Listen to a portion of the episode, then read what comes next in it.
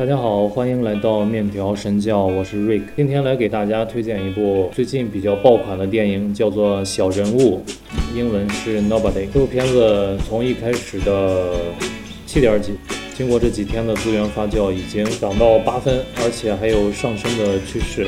三月二十六号，美国上映，导演是伊利亚奈舒勒。这个导演之前拍过一个也是非常精彩的，叫做《硬核哈利》。是一部第一人称视角的，呃，比较血腥暴力的一部电影，有点模仿电子游戏的那种视觉。如果是对这种镜头的晃动比较敏感的观众，就不建议收看，因为特别容易头晕。这部片子是由之前在《绝命毒师》和《风骚律师》里面演主人公的奥登科克。来主演的，他没有了之前在《风骚律师》里面那种特别精明的形象，然后现在胡子拉碴、眼神黯淡，就变成了一个标准的呃唯唯诺诺的中年男性。这部片子比较给我惊喜的是，请来了克里斯托弗·洛伊德，也就是《回到未来》三部曲里面的那个风博士。这个形象影响了后面好多影视剧作品，还有游戏作品里面的。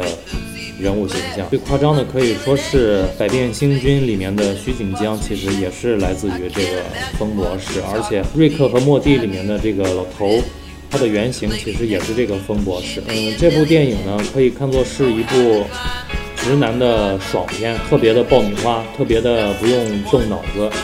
如果史密斯夫妇里面的布拉德皮特没有碰到。朱莉，并且两人结婚的话，他到了中年危机的年龄，就会变成现在的 nobody。这样说大家应该就比较容易理解。这次的主人公没有超能力，只能跟他们硬碰硬，或者说是软碰硬。起码在影片的前三分之一都是想要传达这样一种感觉：一个生活没有激情、缺乏存在感。不被尊重、没有人在乎的中年男人，只有他的小女儿能够治愈他。再年老的父亲也不允许看到自己的女儿受委屈，这点就成了压死骆驼的最后一根稻草。整个影片节奏算是比较紧凑，到中间的时候才开始慢慢渲染这个男人的身份。在这之前，也刻意用了很多的细节来影射，很好的调动了观众的好奇心，就像《极速追杀》《飓风营救》。深渊人这种类型的电影，中年男人小隐隐于市、扮猪吃老虎、绝地反击的这种类型，近几年吧，受到了很多观众的欢迎。这可以反映出来，其实。现在整体男性受众对于中年危机的恐惧和对于这种绝地反击的渴望，这无疑成了一片蓝海。投资人就就能够为了这种渴望投入大量的资金拍这种爽片，认定了大量的真正生活里面失败的中年男性会为这个买单。我突然想到，这部片子的大部分受众很有可能就是会被那个说脱口秀的杨笠深深伤害。其实导演在选这个演员来演这个角色，是想塑造一种反差感。可是鲍勃·奥登科克在塑造一个唯唯诺诺的男人的时候，还是比较得心应手的。相对来说，表演人物强硬的这一方面就表现的没有那么让人惊艳，只是。感觉特别的坚韧不拔，没有基努里维斯那种特别强硬、特别酷的那一面在里面。比较让人印象深刻的是，主人公真正开始使用武力，就是公交车的那一幕。那一幕非常的像电影《小丑》里面地铁的那段片段，嗯，这一幕也非常的经典。他的一些动作设计都是非常的像《极速追杀》里面的一些动作。据说这个动作设计班底应该是同一个团队。嗯，就像我一开始说的，硬碰硬。主人公也吃了不少亏，但是后来就让我们能够看到这种搏斗技巧和杀人技巧的区别。值得一提的是，反派出场的时候是我第一次看到用这样的手法来塑造反派。一开始是让他特别平易近人、特别放松、特别舒适的唱歌跳舞，结果到了酒吧的二楼就开始展现他暴力的一面，特别神经质。这种一张一弛的对比效果，让这个反派的性格非常的活泼，非常的形象，非常的生动、立体饱满。后期看来的话，前半段男主人公营造的这种中年危机的男人，其实在某种程度上来讲，有些太装了。你可以说是常年碌碌无为的生活，把他的棱角都磨平了。但是我认为。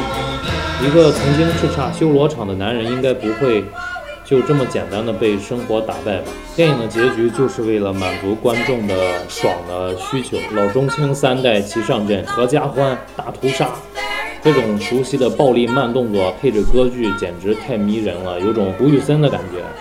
很多类似的。电影场景都历历在目。另外，主人公喜欢跟尸体说话，这个兴趣让他的性格变得又多了一分温柔，哪怕是对尸体温柔。主人公真正愤怒的时候不多，大部分时刻都是那种特别理智、特别压抑、有条不紊的在布置陷阱，在购买弹药，在谈判。他说自己像是一个审计员，这也非常符合这种理智的性格吧。总之，这个片子。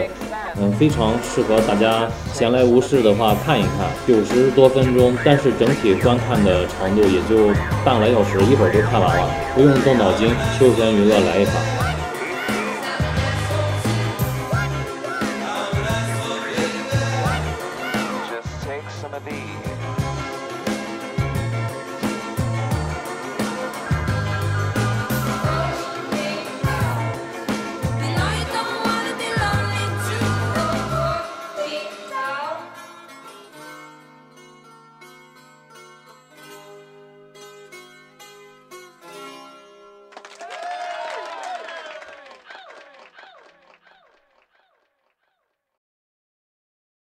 之前有人推荐我看这个《人潮汹涌》，当时这个《人潮汹涌》是跟李焕英一起上映的，春节档没有机会去看，最近资源才有了。我之前刻意没有看相关的剧透和影片介绍，只知道是有肖央和刘德华，所以这次还是满怀期待的打开了这部电影。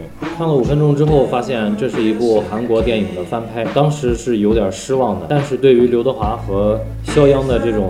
演技来说，还是希望后续能够给我一些惊喜，因为如果是翻拍的话，之前那部电影韩之前那部韩国电影我看过，所以这些人物的行为和选择就不会给人惊喜感，整个的故事也。不会出入非常大，但是后来我发现并不是百分之百的翻拍，他在一些具体的事件和人物关系上做出了调整，这最起码照顾到了看过韩国原版电影的观众，有一些新鲜感。刘德华演技没得说，万茜我一直都非常喜欢，然后肖央呢，离开筷子兄弟，也不是说离开筷子兄弟吧，反正是单独出来演，他就自身带着那种。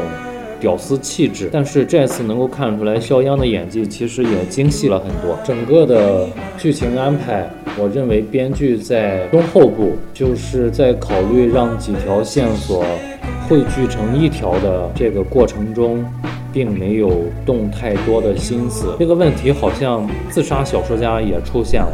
给人感觉就是这种缝合怪，强行的给捆绑在一起，并没有必然的联系，这个让我有点失望。其他的还算是可以吧，笑点也挺多。最后主人公也没杀人，刘德华也没杀人，大家都是好人。团圆大结局，有情人终成眷属，大概就是这样。这部电影刚上映的时候是七点六分，到现在七分，但是我感觉仍然会往上掉，有点虚有其表。喜欢的可以找来看一下，它的场景、色调的调整、光线，我认为都是挺好的，挺讲究，能看出来确实在在这些方面动了心思，但是。就像刚才我说的，它的结尾同样是没有结好，很可惜。那么这次就先推荐这两部电影吧，最近也没有特别好看的，就等五月份漫威宇宙的黑寡妇吧。好的，谢谢大家收听这一期的面条神教，就到这里，我们下期再见，拜拜。